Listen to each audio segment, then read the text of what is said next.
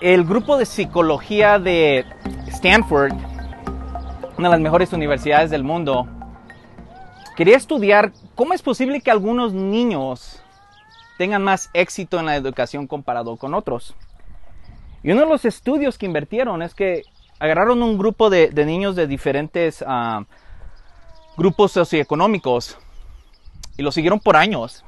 Y se dieron cuenta que los niños que eran más desarrollados integralmente, que tenían mejores calificaciones en las escuelas y que a largo plazo tenían mejores trabajos y obviamente ingresos, eran aquellos los cuales sus padres hablaban con ellos, se comunicaban constantemente con ellos desde babies. Les leían, les hablaban, pero había un enfoque gigantesco en la comunicación, a tal grado de que para los primeros dos años de la vida de un niño o niña, se puede determinar qué tanto éxito vayan a tener entrando a la primaria. Y la cosa que hace la diferencia es la comunicación con sus padres. ¿Por qué te digo esto? Ah, hoy vamos a hablar de la oración, como lo vemos en Colosenses, y la importancia para nosotros como cristianos. Al igual que esos niños, para nosotros la, oración con Dios por medio de Cristo nos va a ayudar a madurar y también participar en la misión de Dios. Y no necesitas contestar esto, pero mi pregunta para ti sería hoy en día, ¿cuánto tiempo tienes intencionalmente en oración con Dios durante la semana? No la contestes.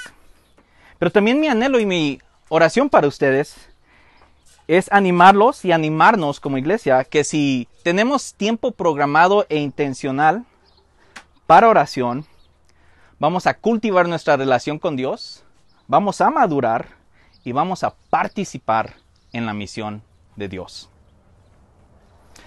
Para entrar, para desarrollar un poco el texto, entrar al texto, perdón, vamos a estar en Colosenses 4.2 al 4.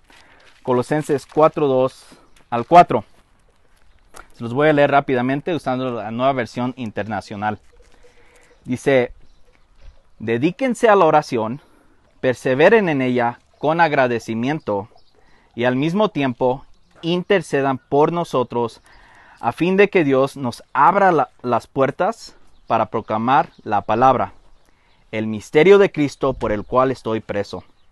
Oren para que yo lo anuncie con claridad como debo hacerlo. Voy a ir rápidamente. Padre, gracias. Gracias porque eres un Dios que se ha dado a conocer, un Dios que ah, da todo lo necesario para poder comunicarnos con Él. Nos ha dado su Hijo, su Espíritu Santo, para restablecer esa relación. Gracias porque eres un Dios presente, que le interesa el desarrollo de la creación pero en particular también de su pueblo. Te pido, Padre, que me ayudes a hablar con claridad hoy, que tu Espíritu Santo guíe todas las palabras, que no permitas que hable yo más allá de lo que tú requieres. Te pido que seamos transformados hoy, que podamos ver a Cristo más claramente y que podamos alabarte por las buenas noticias de tu Hijo. Nombre de Jesús. Ok, so vamos a entrar en esto. Lo que quiero que entiendan es que para nosotros ser cristianos con éxito, para ser cristianos maduros, para ser cristianos que somos desarrollados integralmente, requerimos la oración. Y, lo y el contexto rápido Colosenses, donde vamos a entrar, acuérdense que Colosenses es una iglesia de bebés cristianos. Es una iglesia que el apóstol Pablo no conoce directamente. Él no plantó esa iglesia. Sabemos que son bebés porque ha entrado una herejía, un pozole de, conocimiento ahí que no es de Dios. Y están batallando con, estos pensamientos uh, proto-gnósticos. Y el apóstol Pablo quiere corregirlos, pero también quiero animarlos a madurar.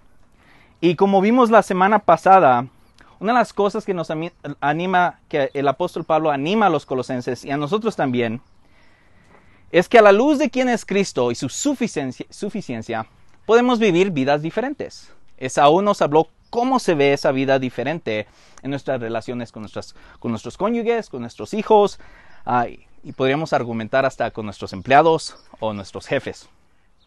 Pero hay otra cosa que es tan importante como las relaciones que acaba de describir el apóstol Pablo en, el capítulo 3.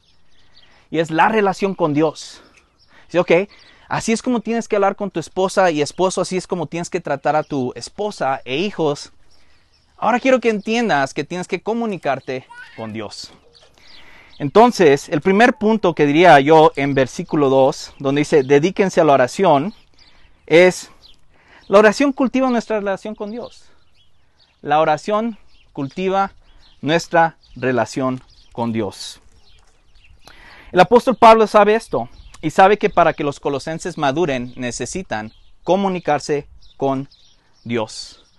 También ha levantado muy buenos argumentos de que Cristo es suficiente para comunicarse con Dios que no necesitan uh, gnósticos con sabiduría especial, no necesitan sacar uh, o hacer cosas religiosas semijudías para hablar o comunicarse con Dios.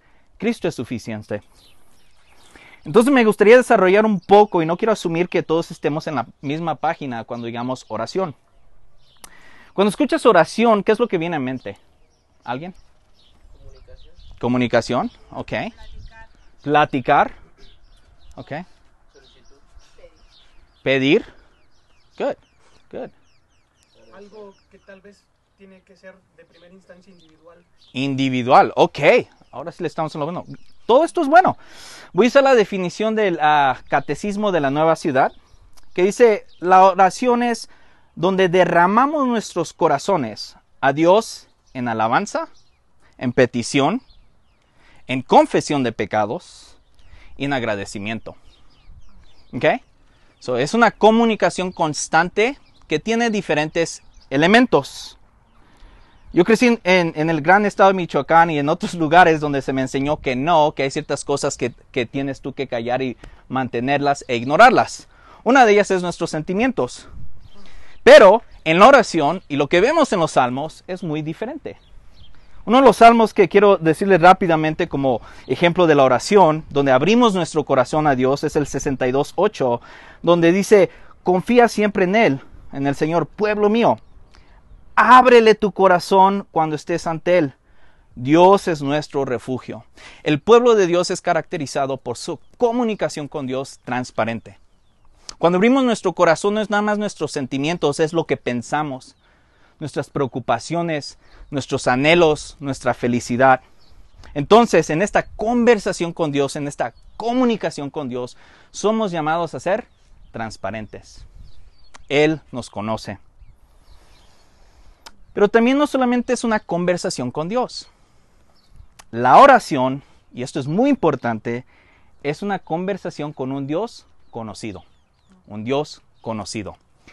Algo que separa a los judíos y a los cristianos es de que Dios se ha revelado, Él se ha mostrado. En el Antiguo Testamento el nombre de Dios era tan importante porque decía, este es quien soy yo.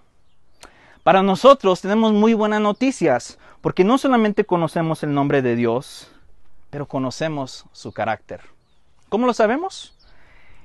Me gustan muchísimo los, ah, los discípulos, ¿no? Porque enseñan y muestran a nuestras dudas como discípulos a veces. Y Jesús estaba listo para prepararse para ir a la cruz y en, en Juan 14, 9, ¿no? Felipe le dice, hey, muéstranos al Padre y con eso es suficiente. O sea, muéstrame, muéstrame algo para yo tener certeza de Dios el Padre. Y Jesús le, le contesta bien interesantemente, le dice, el que, el que me ha visto a mí, ha visto al Padre. No pierdas esto. Nuestra comunicación con Dios, comunicación con Dios por medio de la oración es por medio de un Dios que conocemos, que se ha dado a conocer por medio de Jesucristo. Entonces no tenemos dudas de quién Él es y lo que Él hace. Él se ha demostrado. Entonces, ese es uno de los grandes tesoros de los evangelios en particular que nos muestran a Dios caminando en este mundo, para que no tengamos dudas. Es importante porque muchas personas, especialmente en nuestro contexto, oran, hacen mandas, hacen cosas, pero su comunicación, es con un Dios tal vez creado en su imagen, tal vez creado en su tradición, tal vez creado en lo que sus papás les dijeron. Por ejemplo, para nosotros, algunos de nosotros aquí, si decimos, vean, es una conversación con Dios Padre, pero si tuvimos un Padre que mostró muchas fallas en nuestra familia y tal vez hasta nos lastimó, acercarnos a un Dios Padre tal vez no sea muy bueno. Pero por medio de los evangelios podemos conocer el corazón y el carácter de este Dios Padre. Entonces, cuando estamos comunicándonos con Dios en oración, tenemos que ser claros, es con un Dios que conocemos. No con nuestro papá, no con nuestras tías, no con la Santa Muerte, no con los santos, es con un Dios que conocemos por medio de la Biblia. Entonces, comunicamos con un Dios que se ha dado a conocer. Pero no solamente vamos a una conversación con este Dios. También deberíamos de preguntarnos por qué es que podemos ir y acercarnos a este Dios. Esta semana uno de mis hijos tenía que ver un psicólogo y pedí a alguien que me ayudara a encontrar un psicólogo o psicóloga y me dice, mándale este mensaje a esta persona y dile que yo te envié. Dile que soy el papá de fulanito. Entonces cuando llego a la conversación con esta psicóloga, ya llego como presentado. No solamente como un, cliente, sino como, hey, cuida a este cliente. Este, son muy buenos amigos de la familia, aunque todos somos amigos, ¿no? Cuando nos comunicamos con Dios, tal vez podemos llegar y lo primero que vemos es nuestro pecado. Híjoles, esta semana no me porté bien. Tal vez no hice lo correcto, tal vez le eh, grité a mi esposa, tal vez mentí, tal vez di un moche. Y comenzamos a vernos a nosotros mismos y, poco a poco alejarnos de Cristo y decir, no me puedo acercar en conversación a Dios porque he pecado. Pero la solución al pecado que detiene la comunicación con Dios ya fue dada por medio de Jesucristo. Los colosenses necesitaban saber que se podían acercar a Dios por medio de Cristo. Nosotros necesitamos saber que podemos acercarnos a Dios hoy, en todo momento, en todo lugar, por medio de Cristo. En vez de ver nuestras propias fallas, tenemos que ver su justicia y lo que Él ha hecho por medio de Cristo. Entonces llegamos presentados y algo que les dice en Colosenses, como su carta de presentación frente a Dios, en Colosenses 1.22 les dice el apóstol Pablo a ellos, hablando de la unión con Cristo, dice, esto es como son presentados, santos, intachables, reconciliados delante de el Padre. ¿Y cómo lo hizo? Por medio de Cristo. Entonces, cuando vamos en oración con Dios por medio de Jesucristo, también estamos aceptando y alabándolo por su obra. Estamos diciendo, no vengo con mis tarjetas, con mi peregrí, vengo con lo que Jesús ha hecho. Y ahora puedo sentarme en la mesa contigo y puedo confesar mis pecados sin hacer mandas, porque Jesús ya los pagó. Puedo ser transparente contigo, Dios, porque en realidad me conoces. Sé que puedo venir a pedirte todas las cosas y me vas a dar un sí, un no o una espera porque eres un buen padre. Y lo sé porque diste a Jesús por mí. Y finalmente es una conversación con Dios, con un Dios conocido, donde entramos en unión con Cristo a presentarnos frente a Dios el Padre. Pero también argumentaría yo que es una forma de contestar uno de los mandamientos, el Shema en Deuteronomía, donde le dice Dios a su pueblo, amarás a Dios Señor con todo tu corazón, con todo tu alma y con todas tus fuerzas. Una forma de amar a Dios es en oración en nuestra mente y hablando con Él. Ok, so, el apóstol Pablo les dice, dedíquense a la oración, dedíquense a hablar con Dios en todas estas cosas, en todas estas peticiones, abriendo su corazón frente a Él, amándolo verdaderamente, porque estamos honrando a Cristo. Pero también, algo que me gusta mucho el apóstol Pablo es que es, es muy franco con las congregaciones. Les dice en el versículo 2, dedíquense a la oración y perseveren en ella con agradecimiento. Cuando escuchas perseveren, ¿qué es eso para ti? ¿Cómo? ¿Persistir? ¿Un ejemplo de eso? Ser constante. Disciplinado. La nueva traducción viviente dice, dedíquense a la oración con una mente alerta y un corazón agradecido. Entonces, si es resistir, es preocuparnos intensamente para hacerlo. Regresando al beneficio de comunicarnos con nuestros hijos, ahora voy a hablar de los cónyuges. Ah, estudios han mostrado también de que si, un matrimonio pone, separa tiempo, ya sea diario, 15 minutos tal vez, 45 minutos a la semana para hablar, para comunicarse, mantienen una conexión emocional. Saben dónde está. Y eso es muy, eso es muy común en los matrimonios, que una vez que nos casamos se vuelve todo de actividades, qué tenemos que hacer, hacia dónde vamos a ir, y es siempre hacia enfrente. Y nos olvidamos de cultivar relaciones. Para los hijos es igual. Tenemos que cultivar relaciones. Y dices, pues tiene, ¿qué tiene que ver eso con la oración? Creo que honestamente cuando nos comunicamos con nuestras parejas, con nuestros seres queridos, refleja mucho de lo que pensamos sobre Dios. Si no nos estamos comunicando entre los unos y los otros, es muy probablemente que no estemos comunicándonos con Dios. Entonces, si el apóstol Pablo dice, dedíquense a la oración, échenle ganas de cierta manera, una cosa que podemos hacer es poner tiempo intencional. Si no programamos tiempo intencional con Dios, al igual que nuestros cónyuges e hijos, no lo vamos a hacer. Pero si lo pones una cita, vamos a hablar este día a esta hora, lo vas a hacer. Entonces, la primera cosa es, hagamos tiempo intencional. Y de cierta manera estamos reflejando a nuestro Señor. En Marcos 1.35 dice, muy de madrugada, cuando todavía estaba oscuro, Jesús se levantó, salió de la casa y se fue a un lugar solitario donde se puso a orar. Todos los introvertidos aquí decimos amén, a solitas, con el Padre, Él nada más. Pero lo que no quiero que pierdas es que hay un tiempo muy específico donde Él va a orar, en la madrugada. Jesús nació un judío, étnicamente. Pablo también era un judío. So no quiero ah, que perdamos el hecho de vista de que ellos oraban intencionalmente. En la mañana oraban, tenían un tiempo para orar, en la tarde y en la noche, antes de comer y a veces después de comer. Entonces la oración programada intencional era parte de sus ritmos. Y eso es un peligro para una iglesia como nosotros, que creo que somos muy relajados y no hay nada malo con eso. Pero creo que para una iglesia como nosotros es más fácil la oración espontánea. Necesitas oración, vamos a hacerlo. Y eso es muy bueno. Pero temería pensar que es más fácil hacer eso que poner un tiempo donde nos despertemos a orar. No es para avergonzarlos, pero sí para un reto que tenemos nosotros, creo que como iglesia, porque somos relajados. Y está bien, seamos intencionales reflejando a Jesús en cómo Él oraba. También, uh, pero la oración espontánea es muy importante. Lo vemos que Jesús lo hacía, uh, podemos inferir que el apóstol Pablo lo hacía pero también eran intencionales. En Colosenses 1.3 el apóstol Pablo les dice a los colosenses, siempre que oramos por ustedes, había una intencionalidad, no era como, me voy a esperar y si es que creo que el Espíritu Santo me dice, entonces vamos a orar. Dice, no, no, no, oramos, el equipo de líderes, estamos orando por ustedes. Acuérdense de eso.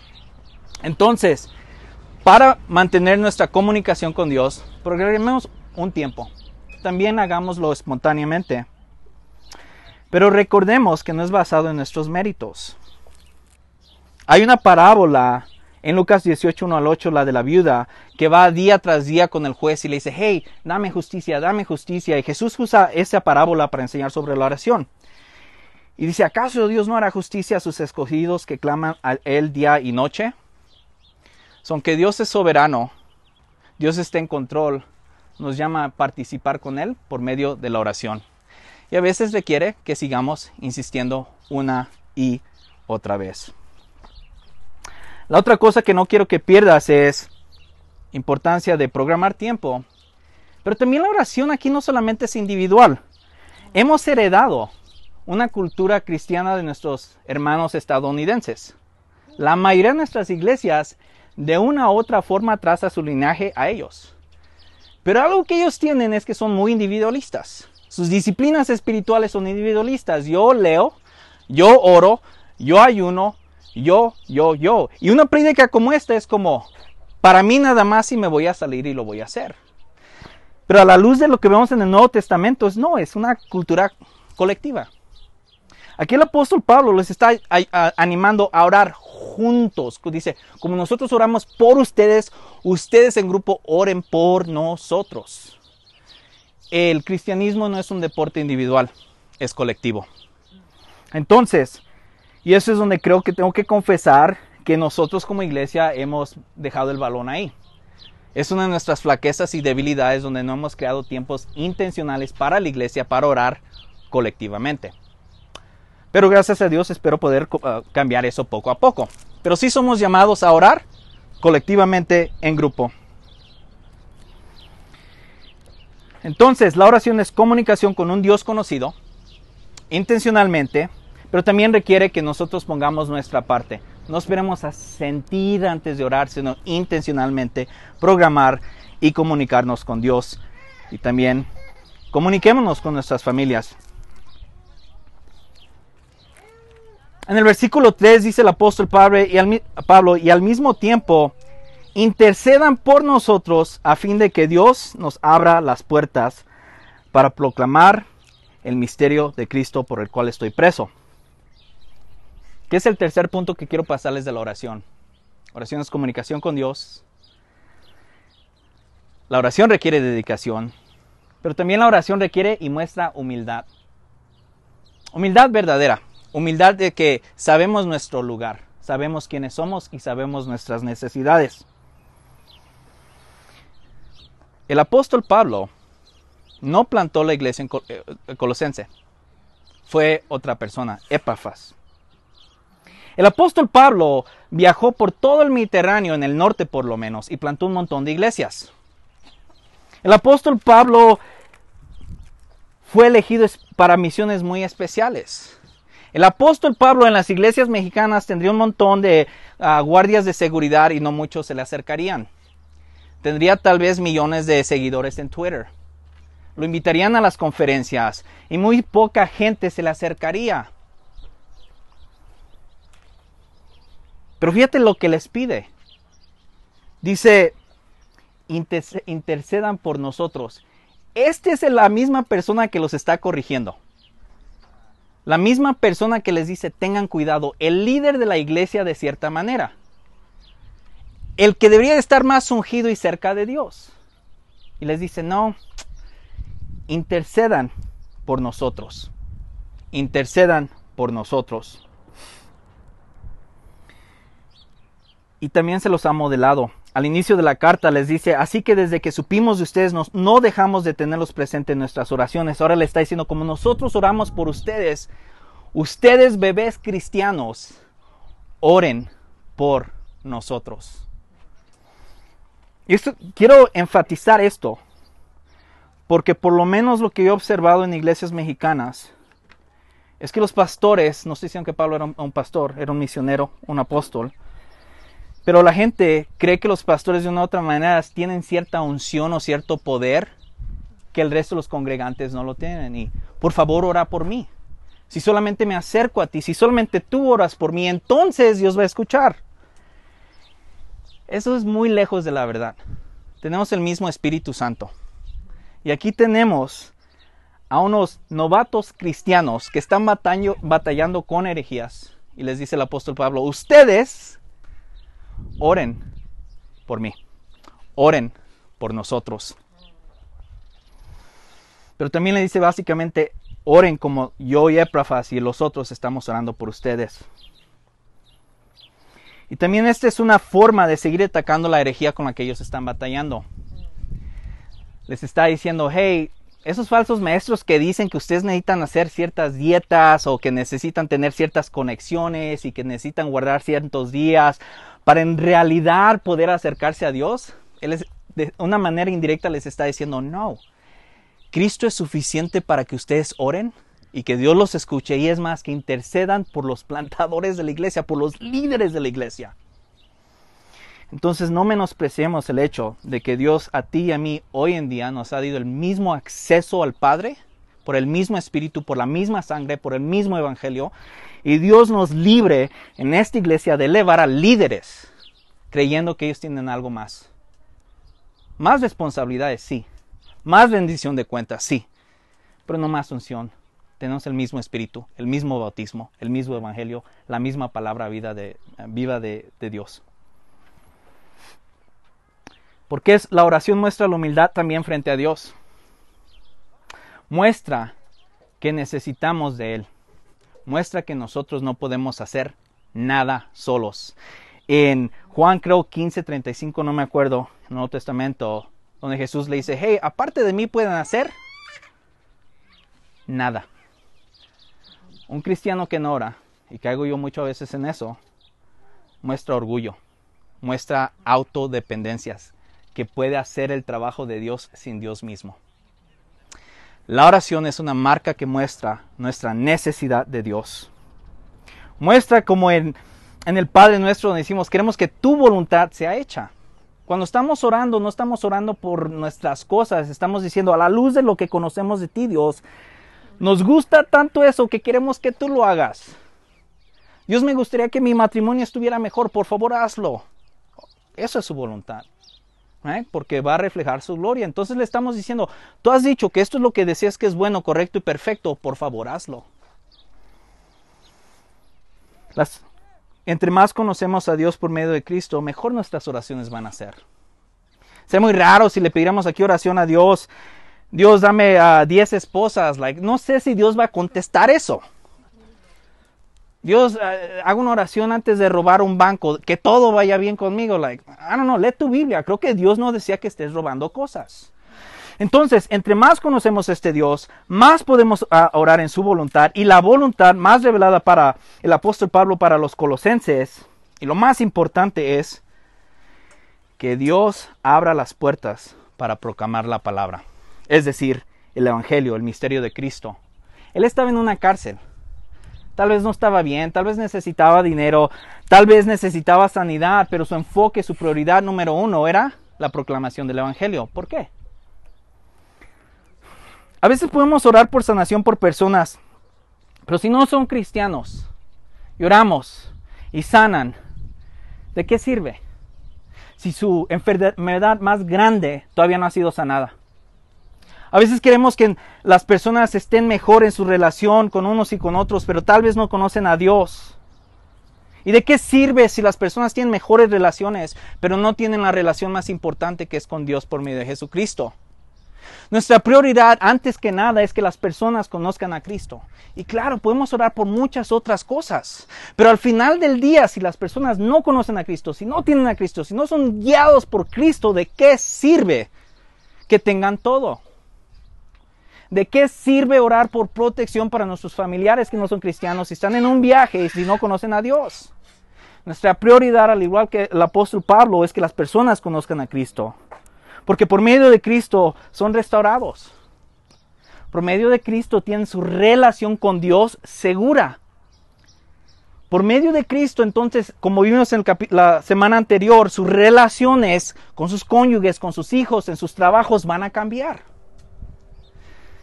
Si no tenemos a Cristo, si no, no oramos para que las personas conozcan a Cristo, todo el resto es honestamente basura. No sirve de nada. Para el apóstol Pablo es eso, Colosenses. Oramos por ustedes para que conozcan más el Evangelio y le damos gracias a Dios para ustedes que lo han conocido. De cierta manera, mi anhelo para nosotros es eso, que cuando oremos para uno, cada uno de nosotros sea al igual que los colosenses, que sigamos firmes en la fe que conozcamos más a Cristo. Claro, hay necesidades por las que deberíamos de orar, pero al final del día lo más importante es que nuestra fe esté fortalecida en Cristo. La otra cosa de humildad frente a Dios y con unos a nosotros es cuando nosotros pedimos oración, like, ayúdame, ora por esto. Para mí estamos mostrando la necesidad de la iglesia, la humildad.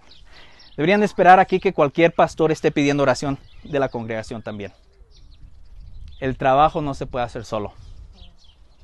Pedir oración es una marca de humildad y también una forma de honrar a Dios, decir, necesito de tu iglesia, de tu cuerpo. No hay más ungidos en esta congregación que otros. No hay personas más especiales. No hay hijos que se ganaron dieces y otros dos. En el pueblo de Dios todos agarramos un diez en Cristo. Entonces las oraciones de cada uno de nosotros son importantes. Y ya para comenzar a cerrar, el apóstol Pablo los llama a orar, los llama a interceder para que él pueda compartir el Evangelio. donde dice en el versículo 3 que Dios nos abra las puertas para proclamar la palabra, el misterio de Cristo por el cual estoy preso. Su oración es el Evangelio. Nosotros hemos recibido beneficios de estas oraciones miles de años después. Es muy raro que nosotros seamos cristianos en esta ciudad. El porcentaje en el Bajío es muy, muy bajo. Es bajísimo. Me gustaría pensar que de cierta manera somos, y sí somos, herederos de las oraciones de la iglesia primitiva. Porque decidieron que más allá de sus necesidades, lo más importante era el Evangelio. Y ahora en un nuevo continente que ni siquiera ellos sabían, estamos recibiendo las buenas nuevas. En un parque, en un lugar abierto, en un lugar medio raro, si somos honestos, he aquí donde estamos proclamando las buenas noticias. Pero también el apóstol Pablo muestra la humildad. Quiere proclamar la palabra con claridad. Y esto es raro, ¿no? Porque es el apóstol Pablo. Like, si lees el libro de Hechos, está siempre proclamando el Evangelio. ¿Por qué necesita más? Porque proclamar la palabra, el Evangelio, requiere claridad y también es espiritual. Requiere que Dios haga algo para que nosotros también podamos escuchar. Y voy a cerrar con esto, que es la oración, por lo menos en Colosenses, podremos decir que está basado en la misión de Dios. La misión dentro de nosotros, que sigamos fortalecidos en la fe, pero también para compartir el Evangelio. Los cristianos necesitamos el Evangelio al igual que los inconversos. Dios sigue en misión dentro de nosotros. Nadie aquí se ha graduado. Entonces la oración que podemos tener uno por nosotros es Dios que sigas en misión dentro del corazón de cada una de estas personas, dentro del corazón de Atanasio, porque no hemos acabado todavía. Pero también que siga proclamando. Algo que me anima mucho, hemos tenido muchos ejemplos ya uh, y algo que celebramos los martes cuando oramos por la congregación, es que hemos notado un cambio de las oraciones. Al inicio de la plantación de la iglesia, muchas de las oraciones, y no es malo, pero eran internas. Para mí, mis necesidades, nada mal con eso. Pero comenzamos a ver un cambio. Quiero, quiero que oren por mi vecina. Quiero, quiero que oren por mi amigo o amiga que aún no conoce a Dios. Quiero que oren por fulanito y la otra persona porque todavía no conocen a Dios. Entonces le doy gracias a Dios porque estamos moviéndonos más y más en misión que la misión de Dios, que más personas conozcan a Jesús es más importante que tal vez algunas necesidades que nosotros tengamos, aunque no digo que, que no deberíamos de cubrirlas. Pero enfoquémonos en la misión de Dios. La oración es la forma en que maduramos y participamos en la misión de Dios. Dentro de nosotros, dentro de la congregación, dentro de nuestras familias, pero también con el mundo externo. Si no lo haces, te animo esta semana, si aún no lo haces, que programes tiempo, 5 minutos, 10 minutos, cuando estés tomando café, para orar por personas de la iglesia, que es lo que vemos aquí. Éprafas oraba por la iglesia. Estaba pensando muchas, honestamente a mí me gustaría que el liderazgo de esta iglesia no sea conocido por las prédicas, sino que sean conocidos por cuánto oran por la congregación. El apóstol Pablo afirma Epafras por eso. Dice, yo soy testigo de cuánto está orando por ustedes. Oremos entonces por nuestros hermanos y nuestras hermanas. Oremos para que Cristo siga siendo revelado más y más dentro de cada uno de nosotros. Ora por personas que aún no han conocido a Cristo. Ora por tus hermanos y hermanas aquí en esta congregación que ya están en misión, que están compartiendo tiempo con otras personas en la misión cotidiana. Uh, ejemplo, um, un par de personas aquí están haciendo ejercicio y ya están uh, pidiendo oración por unas personas en ese grupo. Algunos de nosotros jugamos squash también, estamos en misión y nuestro anhelo es que las personas conozcan a Cristo también. Entonces toma tiempo esta semana intencional, ponlo al lado y ora. También para practicarlo, pon tiempo al lado para hablar con tu esposo y esposa y tus hijos separados. Invierte para desarrollar esa relación. Porque si lo haces, podrás participar en la misión de Dios dentro y fuera de la iglesia. Cada cristiano aquí tiene un papel sumamente importante en la misión de Dios. dentro de nosotros y hacia afuera. Aquí no hay profesionales, todos estamos en misión, todos necesitamos la oración. Para que los niños puedan desarrollarse integralmente, requieren que los padres les hablen con intencionalidad. Para que un cristiano pueda madurar en Cristo, requiere comunicarse intencionalmente con Dios. Y eso requiere esfuerzo, dedicación, intencionalidad. Pero cuando lo hacemos, no solamente vamos a mostrar que somos portadores de la imagen de Dios, pero somos imitadores de Dios mismo, porque Jesús intercedió por nosotros. Oremos.